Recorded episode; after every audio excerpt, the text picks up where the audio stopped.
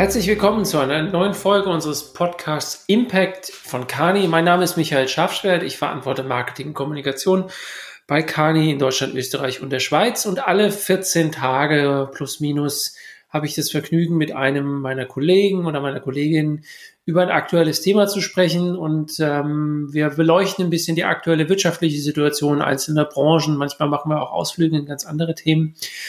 Und heute habe ich einen äh, besonderen Gast zum zweiten Mal. Ähm, wir reden über ein Thema, wo, also wenn ich bei mir aus dem Fenster gucke, heute ist eigentlich relativ sonnig, wahrscheinlich eher grauer Himmel oder Regen, vielleicht sogar doch das passendere Wetter wäre. Wir reden über, über die Luftfahrt. Ähm, und äh, bei mir zugeschaltet ist heute Philipp Benzel. Hallo Philipp. Hallo Michael. Philipp, ich habe gerade heute gesehen, zur Vorbereitung unseres Podcasts, wir nehmen den auf am 22. April, dass der Flughafenverband ADV neue Zahlen rausgegeben hat. Die lese ich einfach mal vor, nämlich 1,97 Millionen. So viele Passagiere nutzten im März 2021 einen deutschen Flughafen. Im Vergleich, für die, die jetzt nicht so Luftfahrtexperten sind wie du, sind das 89,7 Prozent weniger als im März 2019, also vor Corona. Und selbst gegenüber dem März letzten Jahres, als dann ja gerade der Lockdown begann, sind es immer noch 72,5 Prozent weniger. Dramatische Zahlen und diejenigen, die in der letzten Woche mal geflogen sind, ich hatte das Vergnügen ein, zwei Mal, die wissen, dass man das, das fühlt sich momentan so an, man fliegt von Geisterflughafen A zu Geisterflughafen B, leere Gänge, Geschäfte alle zu. Das ist schon sehr, sehr gespenstisch.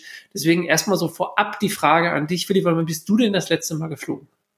Ich muss äh, tatsächlich lang, lang nachdenken und müsste, das müsste im Herbst letzten Jahres gewesen sein, aber ich kann die Flüge in den letzten 16 Monaten mit zwei Händen abzählen, deswegen ist schon ganz schön lang her. Mhm. Jetzt dann noch so zum Vergleich, wie oft bist du denn vor Corona geflogen? Circa 100 Flüge im Jahr. Okay. Und was vermisst du am meisten? Was vermisst man am meisten? Ähm, das Ankommen in einer neuen Stadt. Ich muss gestehen, und es ist vielleicht untypisch, ich fliege persönlich nicht gar nicht ganz so gern, obwohl ich mich bei uns um die Luftfahrtthemen ähm, kümmere. Es ist eher der der Prozess des Reisens, der mich ähm, freut und anspornt. Aber das Fliegen an sich vermisse ich gar nicht so sehr. Mhm. Das kann ich, kann ich verstehen, dieses Ankommen in einer Stadt. Und das finde ich gerade wirklich, also ich kann mich erinnern, ich bin vor ein paar Wochen nach München geflogen und da kam ich in München und habe gedacht, gibt es hier überhaupt noch eine lebende Seele in diesem Flughafengebäude? Also das war schon, das war schon äh, dramatisch. Ähm, aber wir wollen ja nicht nur über, über die Eindrücke reden, sondern auch ähm, mal über die harten Zahlen, die Fakten. Ich erinnere mich, wir haben ungefähr, glaube ich, vor so einem Dreivierteljahr das erste Mal gesprochen über die Situation. Da hattet, hattest du, da hattet ihr im, im, im Team äh, Analysen erstellt, wie es mit der Luftfahrt weitergeht, wie eigentlich die Gefahr auch ist, sich mit Covid zu infizieren in einem Flieger und so. Ihr wart da sehr, sehr aktiv. Wenn du jetzt zurückguckst auf das letzte Dreivierteljahr, was, was passiert ist, wie und auch auf die jetzige Situation, wie, wie stehen wir denn da? Stehen wir schlechter oder ist es äh, vielleicht dann doch trotz aller Dramatik vielleicht besser ge gekommen, als du es, als ihr es vor einem Dreivierteljahr erwartet habt? Wenn wir jetzt auf Europa gucken, stehen wir eigentlich ähnlich da, eventuell von den Flugbewegungen ein bisschen schlechter. Wenn man sich aber die Rahmenbedingungen anguckt, die geschaffen wurden in den letzten Jahren mit äh, Hygienemaßnahmen an Flughäfen, Teststrategien etc., sind wir besser aufgestellt. Und auch wenn man sich die Airlines, die, äh, die Fluggesellschaften anguckt, sind die besser vorbereitet, sind deutlich agiler, flexibler aufgestellt und können jetzt schneller und besser auf veränderte Nachfrage reagieren. Man muss aber auch sagen, dass gerade in Europa, und vielleicht kommen wir noch äh, nachher auf ein paar andere Märkte zu sprechen, sind wir eben sehr, sehr abhängig von den äh, Reiserestriktionen der einzelnen Länder und somit eben auch vom, vom Covid-Geschehen in den einzelnen Ländern, was sich ja, wie wir alle wissen, nicht unbedingt verbessert hat in Europa. Mhm. Du sagst, man ist flexibler auch eingestellt. Ähm, ich kann mich dran erinnern, äh, letztes Jahr hattest du da auch schon ein bisschen von diesen damaligen Phasen, was die Fluggesellschaften alles äh, ausprobiert haben, um ihre Flugpläne zu aktualisieren. Wie lange ist denn in diesen Zeiten die Haltwertzeit eines Flugplans? Also wie planen die denn momentan? Auf Monate, auf Wochen, auf Tage? Man plant erstmal in der Kapazitätsplanung drei Monate voraus. Also heute wird äh, für den August entschieden, wie viele Flugzeuge man ähm, vorhalten möchte. Das, das muss so passieren, da es eben Main äh, Reparaturzyklen etc. Äh, einzuhalten gibt und Flugzeuge äh, quasi fit gemacht werden müssen oder fit bleiben müssen, um zu fliegen. Ähm, dann wird aber bei den Flugplänen relativ kurzfristig entschieden, was geflogen wird und was nicht. Zurzeit ist es ungefähr so, dass 20 Prozent der angebotenen Strecken am Ende nicht fliegen. Mhm. Okay, das heißt, es ist dann eben doch günstiger für die wenigen, die vielleicht einen Flug gebucht haben oder so, dann zu stornieren und, ähm, und die, die umzubuchen oder so, als eben dann so leer zu fliegen, weil kein Bedarf ist. Genau. Mhm. Was natürlich für den Kunden an sich nicht unbedingt ein schönes Erlebnis ist. Mhm. Du hast gerade schon angesprochen, andere Märkte. Ähm, ist es wie, was unterscheidet jetzt Europa von den USA, von, von Asien, von Middle East? Strukturell ist ähm, Europa aufgrund der Vielzahl an Staaten viel stärker ähm, international und hat einen deutlich kleineren Domestic-Markt. In 2019 war der Anteil Domestic in Europa bei circa einem Viertel wenn man sich jetzt im Vergleich ähm, Nordamerika anguckt, dort ist der Domestic-Markt bei 85 Prozent. Das heißt, mhm. wir als Europäer sind, fliegen viel, viel mehr international und dementsprechend sind wir viel stärker den äh, Reiserestriktionen einzelner Länder ähm, ausgesetzt. Mhm. Während die Amerikaner eben ihren, ihren Binnenmarkt anders regulieren, anders steuern können und damit eben deutlich besser durch die Krise und aus der Krise rausgekommen sind. Hm. Und, und das Verhältnis auch ähm, praktisch zwischen diesen einzelnen Märkten, USA, Europa und so, also wie viel gibt es momentan eigentlich Transatlantikflüge im größeren Stil? Ich war ganz überrascht, ich, als ich äh, auf die Zahlen geguckt habe für den, den Transatlantik. Im Moment werden nur 35 Prozent weniger Sitze angeboten.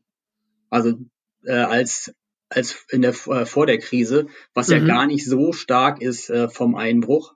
Jedoch ist der sind die Sitzladefaktoren, also die Anzahl an Menschen, die in diesen Fliegern sitzen, äh, deutlich niedriger. Und das ist ganz, ganz dramatisch für die Airlines, weil viele der Airlines die Hälfte ihres Profits genau mit diesen Strecken machen. Mhm. Trotzdem sind aber die großen Pleiten in der Luftfahrtbranche bisher ausgeblieben. Wenn man jetzt mal von kleineren, unbekannteren Airlines, würde ich mal sagen, absieht. Wieso dann das? Also ist dann, weil ich, ich hatte immer gelernt, dass die Fluggesellschaft, dass das schon ein Geschäft ist, wo die Margen eigentlich relativ klein sind und man hart am Wind segeln muss. Ähm, wieso gibt's dann immer noch, also wieso ist die große Pleitewelle ausgeblieben? Was würdest du sagen? Das hängt ganz stark und ganz klar mit den Staatshilfen zusammen. Wären die Airlines nicht unterstützt äh, worden, wären viele der Airlines, die wir heute haben, nicht mehr, nicht mehr existent. Ganz dramatisch ist es zum Beispiel, wenn man in die Nordics guckt, äh, Finnland, Schweden. Die Staatsairlines wurden eben als nationales Gut stark unterstützt vom Staat, obwohl sie vorher schon defizitär waren. Und deswegen ähm, weil das eben in allen Regionen und allen Ländern der Fall ist, gab es die großen Pleiten nicht. Zweiter Faktor, wenn man sich gerade mal als Beispiel die Lufthansa sieht, nachdem es letztes Jahr sehr, sehr schwer war für sie am Kapitalmarkt äh, Geld aufzunehmen, hat sich das Blatt dieses Jahr schon äh, fast gewendet und ähm, der Kapitalmarkt gibt den äh, Airlines wieder Geld. Also die können sich refinanzieren und dementsprechend die Defizite, die sie operativ einfahren, über Finanzspritzen kompensieren. Hm. Weil man, weil man als Investor sich sagt, es ist ein Krisenende absehbar und deswegen geht man, geht man rein oder wo, wo kommt dieser Wandel her? Das ist sicher ein Punkt, ist äh, die Erwartung, dass sobald wir die Krise tatsächlich unter Kontrolle haben, die, ähm, die Leute wieder fliegen wollen, das Bedürfnis rauszukommen, zu reisen, ganz extrem stark ist. Auf der anderen Seite hat man gesehen, dass Staaten ihre Airlines nicht pleite gehen lassen. Und mhm. dementsprechend ist das Investment relativ sicher. Mhm. Mhm. Glaubst du denn, dass äh, wir wieder in so eine Welt kommen, wie wir mal waren mit Fliegen? Weil, also, weiß ich, du, du hast gesagt, wenn ich überlege, du sagst, du bist früher 100 Mal im Jahr vielleicht geflogen. Jetzt kannst du an zwei Händen abzählen. Äh, ich gucke auf mich, ich sehe viele andere Kollegen oder auch im privaten Umfeld. Es ist ja einfach eine völlige Veränderung. Ähm, gerade auch dann diese, dieses Segment Business Class, wo ja gerade und Fluggesellschaften auch dann doch viel Geld mit oder mehr Geld verdienen. Ähm, werden wir denn all die Flugzeuge, die heute irgendwo zwischengeparkt sind, glaubst du, dass die alle nochmal in den Regelbetrieb gehen werden? Also es steht ja jetzt schon fest, dass einige der Flugzeuge nicht wiederkommen werden. Gerade wenn man die größeren Maschinen mit vier Triebwerken anguckt, davon werden sehr, sehr viele ausgemustert, äh, was aber auch damit zusammenhängt, dass sie eben viel Kerosin verbrauchen. Sie werden mit kleineren, flexiblen Maschinen ähm, ersetzt generell, deine Einstiegsfrage war ja, werden wir zu einer Welt wie, wie davor zurückkommen? Mhm. Ähm, und da geht man davon aus, dass gerade im Geschäftsreisesegment äh, circa 30 Prozent weniger geflogen wird. Das kann man dann auch sozusagen noch runterbrechen auf verschiedene Reise, Reisegründe. Und ähm, da sieht man gerade, dass äh, circa 20 Prozent der Reisen ähm, sind, der Geschäftsreisen sind Intercompany-Reisen. Und gerade diese werden höchstwahrscheinlich zu einem großen Teil über Zoom-Teams etc. ersetzt werden. Hm.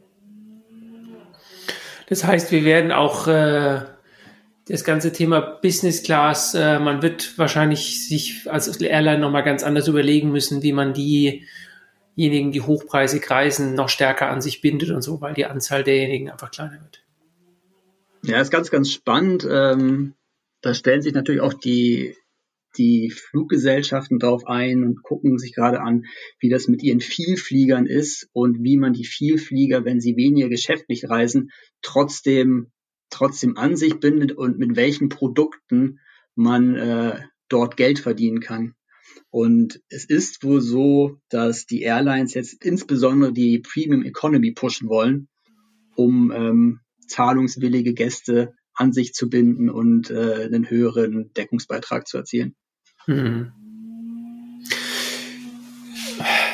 ganze, das ganze operative Geschäft bei den, bei den Fluggesellschaften, ich meine, überleg, wir reden jetzt ungefähr seit zwölf Minuten, wie viele Felder du schon abgegrast hast, wo eigentlich Fluggesellschaften sich komplett neu aufstellen müssen. Oder wo ist ja eben nicht nur der Flugplan, sondern es ist Wartung bis hin eben zur Frage, was mache ich mit meinen Vielfliegern, wie binde ich die an mich?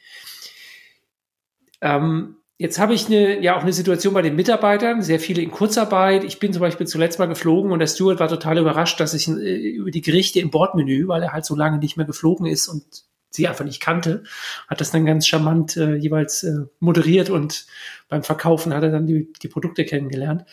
Jetzt ist es sicherlich nicht so schlimm, aber wenn ich jetzt alleine überlege, die ganzen Piloten, die ganzen Sicherheitsfragen und so, ähm, gibt es denn da Glaubst du beispielsweise, Lufthansa hat sich von ihrer Pilotenschule getrennt und so. Glaubst du denn, dass da diese, diese Zeiten des Traumberufs dann irgendwann vorbei sind? Oder wie handelt man das als Fluggesellschaft? Weil wenn ich jetzt keine Piloten beispielsweise mehr ausbilde, dann habe ich ja irgendwann in ein paar Jahren plötzlich einen Bedarf. Kann man denn da planen oder heißt das bei der Fluggesellschaft momentan, das sind Probleme, die interessieren mich in zwei Jahren? Man kriegt das Gefühl oder ich habe das Gefühl, dass es das Letztere ist, dass man kurzfristig Kosten sparen musste und eben gesagt hat, die Probleme in zwei Jahren, um die kümmern wir uns in zwei Jahren. Ganz so wird es nicht sein. Ähm, es gibt auch noch, auch noch junge Piloten, die in, in zwei, drei, fünf Jahren äh, fliegen können. Im Moment ähm, halten sich die Piloten im Simulator fit, um ihre Lizenzen aufrechtzuerhalten. Aber der Traumberuf Pilot hat sicher einen den großen, großen Kratzer gekriegt. Mhm. Mhm. Es sei denn, sage ich jetzt mal, man ist Pilot im Bereich Cargo, weil in dem Segment brummt es ja eigentlich. Da brummt das, das stimmt. Ähm, da sind sowohl die, die Umsätze als auch die Margen deutlich gestiegen im letzten Jahr. Und das ist auch im Moment noch ähm, stabil. Mhm. Du sagst im, im Moment, gibt's denn, kann sich das wieder ändern oder? Man muss beim, beim Cargomarkt wissen, dass in normalen Zeiten ungefähr 20 Prozent äh, des, äh, der Cargo in normalen Passagierflugzeugen im sogenannten Belly mitfliegt und 50 Prozent ähm, in Frachtern. Da die Belly-Kapazität drastisch nach unten gegangen ist, fliegen eben zurzeit mehr Frachter. Äh, sobald die Belly-Kapazitäten wieder hochgehen, levelt sich das wieder aus. Hm.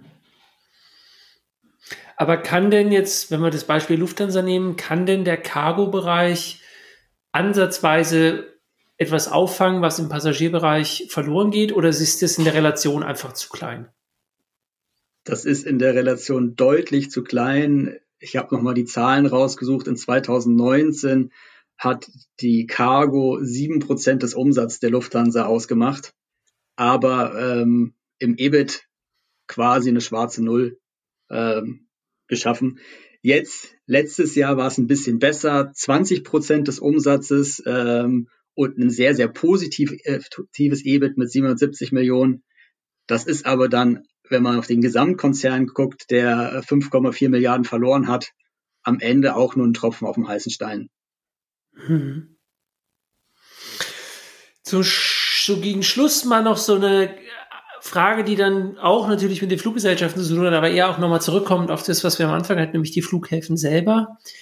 Ähm, klar, jetzt gibt's in, in München hat man die dritte Startbahn erstmal äh, beerdigt und an anderen Flughäfen wird auch überprüft, ob man ausbaut und so. Aber wen trifft's eigentlich härter in, in Deutschland? Sind es jetzt die wie Flughäfen Frankfurt, München und so, wo einfach riesen Gebäude stehen, eine riesen Infrastruktur vorgehalten werden muss und so? Oder was ist mit den kleinen regionalen Flughäfen? Gibt's da Gibt es da eigentlich äh, einen, noch einen Gewinner unter denen, dass, dass es doch eine Konzentration auf die großen Flughäfen geben wird? Oder ist es eigentlich für alle gleich schlecht? Also in der Situation von, von Gewinnern oder äh, besser und schlechter zu sprechen, ist, ist schwer. Wenn man sich aber einmal anguckt, sind die großen Drehkreuze im Moment ein bisschen besser aufgestellt, äh, zumal sie zum einen ähm, Finanzhilfen vom Staat bekommen. Da sind die 15 großen oder Verkehrs, äh, politisch wichtigen äh, Flughäfen werden da gesondert unterstützt. Und auch die, der Verkehr, der im Moment noch fliegt, ist stark auf die Drehkreuze ähm, fokussiert. Wenn man aber mal nach vorne guckt, ähm, werden die regionalen Flughäfen, die überlebt haben, eine Chance haben, mehr Direktverbindungen wieder zu bekommen. Ist im Moment ein ganz klarer Trend im, im in der Flugbranche, dass man versucht, stärker von, von Hub-Verkehren auf Direktverkehre umzusteigen, auch um das äh, Ansteckungsrisiko am Hub zu vermindern. Und ähm, da könnten die regionalen, die regionalen Flughäfen Gewinner sein. Ein, das heißt, mhm. ein Beispiel ist äh, die Wizz Air, die in diesem Jahr 80 neue, circa 80 neue Strecken anbietet, die sie vorher nicht angeboten haben. Okay, also das heißt, weil du den Begriff Hub benutzt hast, also Frankfurt, so habe ich es immer verstanden, wenn ich jetzt von Berlin nach Chicago fliegen will, muss ich in der Regel über Frankfurt oder München fliegen als Drehkreuz. Also das ist halt das Hub und da steige ich um genau. dann in die Interkontinentalmaschine. Genau, die Umstiegsverbindung. Ja. Das würde ja dann heißen, es gibt noch Hoffnung auch für den Berliner Flughafen eines Tages mal einen internationalen Flug zu bekommen, wenn ich das jetzt ketzerisch sagen darf. Als Direktverbindung als Berliner hoffen wir natürlich stark darauf. ähm, wird, man, wird, wird man sehen, ob das, ob und wie sich das entwickelt. Ähm, ist natürlich gerade relativ schwierig, weil die, die Lufthansa als größte deutsche Airline eigentlich ausgeschlossen hat, einen weiteren Hub in Berlin zu eröffnen. Aber mit äh, aufsteigenden, ähm, gerade Billig-Airlines wie oder Low-Budget-Airlines wie eine Wizz Air, eine Ryanair etc., die dann auch stärker vielleicht ins, ins internationale Geschäft einsteigen, könnte da schon noch Bewegung reinkommen. Hm. Zum Schluss die Frage, wenn du jetzt so nach vorne blickst, ein, zwei Jahre, glaubst du, dass, äh, dass man dann irgendwann wieder die Zahlen im Flugverkehr erreichen wird oder vielleicht sogar übertrifft, die man direkt vor der Pandemie hatte? Denn eigentlich war ja unmittelbar das Jahr vor der Corona-Pandemie von den Zahlen her ein absolutes Rekordjahr, was Passagierzahlen und so weiter betrifft. Ähm, wie lange wie lang wird es dauern, bis wir da wieder hinkommen? Oder kommen wir da überhaupt wieder hin? Strukturell kommen wir, gerade weil die Geschäftsreisen strukturell abnehmen werden, nicht wieder hin. Was das reine Volumen an, äh, angeht, werden wir global die Zahlen von 2019 wieder übertreffen. Man geht zurzeit davon aus, dass es so um 2025 vielleicht jetzt ein bisschen später sein wird, ähm, aber sehr stark eben durch Privat äh, getrieben sagt Philipp, der viel fliegt und auch noch beruflich damit zu tun hat und es deswegen wissen muss. Philipp, ich danke dir recht herzlich. Ich freue mich drauf, wenn wir in so einem Dreivierteljahr wieder drüber reden und du dann hoffentlich immer noch sagst, es ist 2025 oder so, dass wir da landen und dann nicht sagst 2028, weil es die Situation mit Corona äh, doch noch länger ging oder so, sondern dass wir es dann endlich hinter uns gelassen haben.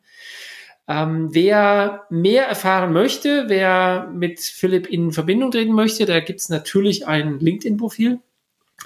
Kann man äh, ihn auch gerne direkt in, Kont äh, in Kontakt treten.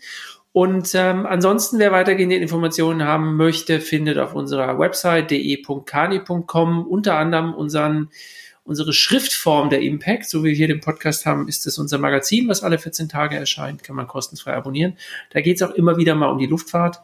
Ähm, also da kann man sich auch noch weiter in das Thema einlesen. Philipp, herzlichen Dank für heute.